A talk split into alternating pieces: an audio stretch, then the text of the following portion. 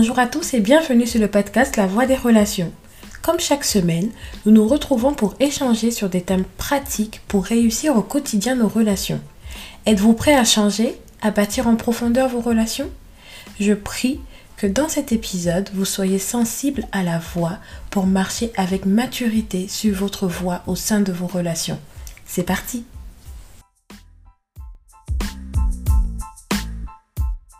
Aujourd'hui, j'aimerais aborder avec vous un sujet en particulier, c'est celui de la communication.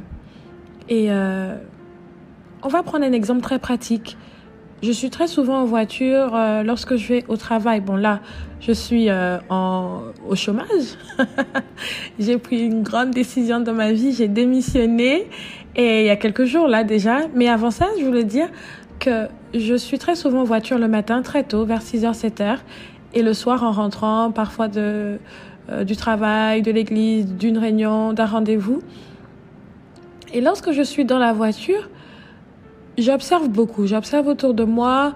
Il y a plusieurs autres voitures. Je vois comment on communique. Imaginez-vous la voiture être votre vie. Vous êtes seul au volant de votre vie. Vous avez le contrôle. Vous savez euh, quel genre de voiture vous aimez. Donc, vous allez peut-être prendre une voiture que vous aimez.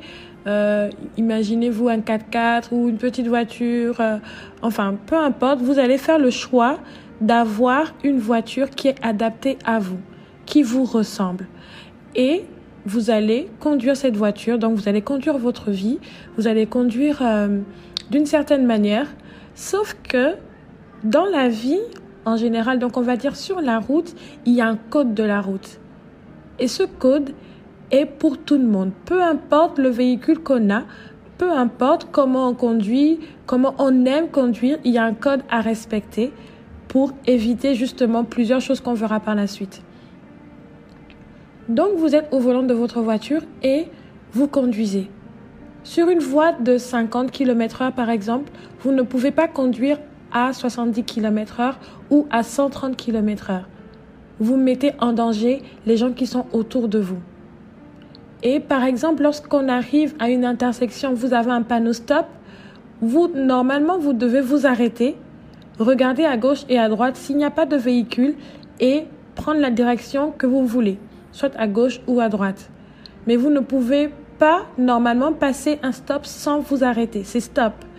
Pareil à un feu rouge, le feu il est rouge, vous ne pouvez pas aller, vous pouvez juste démarrer au feu vert. Vous voyez, toutes ces indications montrent que même si vous êtes dans votre véhicule à vous et vous aimez faire les choses d'une certaine manière, il y a un code qui régit la route. Prenons ce cas et adaptons-le par exemple à une relation que vous avez. Des relations, on va dire. Vous avez plusieurs amis. Vous êtes dans votre voiture, donc c'est votre vie. Comme on a dit au, au départ, c'est votre vie. Vous savez ce que vous aimez, vous savez ce que vous n'aimez pas. Voilà. Donc, Chacun a sa personnalité, chacun a sa voiture, chacun sait comment il veut conduire, chacun aime comment il conduit. Sauf que sur la route, lorsque vous êtes en relation, il y a des indications, il y a, le code. Euh, comme je le disais au début, lorsque j'ai commencé cette aventure de podcast, j'ai pas mal de projets en ce moment et euh, parmi ces projets, il y a un livre que j'ai écrit sur euh, les amis, sur l'amitié en général. Je vous dévoilerai bientôt le titre. et donc, à l'intérieur de ce livre, j'ai, euh, je suis en train de, de vraiment faire des recherches et étudier. J'aimerais créer un code de l'amitié. C'est-à-dire, on ne peut pas être amis par hasard. L'amitié n'arrive pas juste comme ça. L'amitié est quelque chose qui se construit. C'est-à-dire, on rentre en relation avec quelqu'un, ça se construit. Donc, lorsqu'on rentre en relation avec quelqu'un, gardez à l'esprit l'image de deux véhicules. Si vous êtes sur la même voie, alors vous êtes à l'intérieur chacun de votre véhicule, c'est comme si vous étiez dans votre cœur. On, peut dire que c'est votre cœur. Et donc, il y a des indications que vous allez donner. Si vous voulez aller à droite, vous allez mettre le clignotant. Et si la personne, elle vous suit, par exemple, elle va voir que vous avez mis un clignotant à droite, elle sait que vous voulez aller à droite. Donc là, vous avez communiqué d'une certaine manière que vous voulez aller à droite. Si vous voulez vous arrêter à un shop ou euh, euh, à une pharmacie, vous allez indiquer à la personne que je veux m'arrêter euh, à ce moment-là. Donc vous mettez le clignotant, vous, vous ralentissez, vous vous arrêtez. Mais souvent ce qu'on remarque, C'est comme si dans l'amitié, c'est tout est au hasard. Si j'ai envie de m'arrêter, je m'en fiche un peu, je le dis pas, je m'arrête. Et l'autre, elle est choquée, parfois elle est choquée, elle se rend compte, bah, elle s'est arrêtée, elle m'a pas prévenu. Pourtant, je suis avec elle. Elle pourrait me prévenir, ça peut causer quelque chose de, frustrant, une, une, frustration peut arriver, juste parce que vous n'avez pas prévenu. En fait, c'est important de considérer que dans l'amitié, il y a des indications qu'il faut donner aux autres pour éviter certaines frustrations inutiles. Si par exemple votre voiture elle est en panne, ça veut dire que vous avez peut-être des peines dans votre cœur, vous voulez pas parler, vous voulez rien exprimer, vous pouvez indiquer à votre ami qu'en ce moment ma voiture elle est en panne ou elle a besoin de réparation, alors je vais la mettre au garage et elle va être indisponible donc je pourrai plus me déplacer. Si vous le dites de cette manière, votre amie, elle sait très bien qu'à ce moment-là, elle peut pas vous demander de venir la, la chercher ou elle peut pas peut pas vous demander de euh, de la conduire à un spectacle parce qu'elle sait que votre voiture est HS. Elle sait que vous n'êtes pas disponible à ce moment-là. Donc en fait, c'est pour nous emmener à réaliser que de la même manière qu'il y a un code de la route et c'est et les, voitures sont obligées de le respecter pour éviter des accidents il y a plusieurs personnes qui ne connaissent pas forcément le code de la route, Ils ne savent pas bien conduire. Ça s'apprend. J'aimerais dire ça s'apprend. C'est exactement comme dans l'amitié. Il y a des codes dans la communication qui s'apprennent. Et comment ça s'apprend? Parfois, il suffit de, lire, de poser des questions, euh, de d'apprendre à connaître comment l'autre est, de se dire ok je connais pas, de demander de l'aide en fait. Ça s'apprend. N'ayez pas des amitiés au hasard. Parce que finalement, ça revient à ce que j'entends le plus souvent en ce moment, c'est je veux plus m'ouvrir, je veux plus avoir d'amis.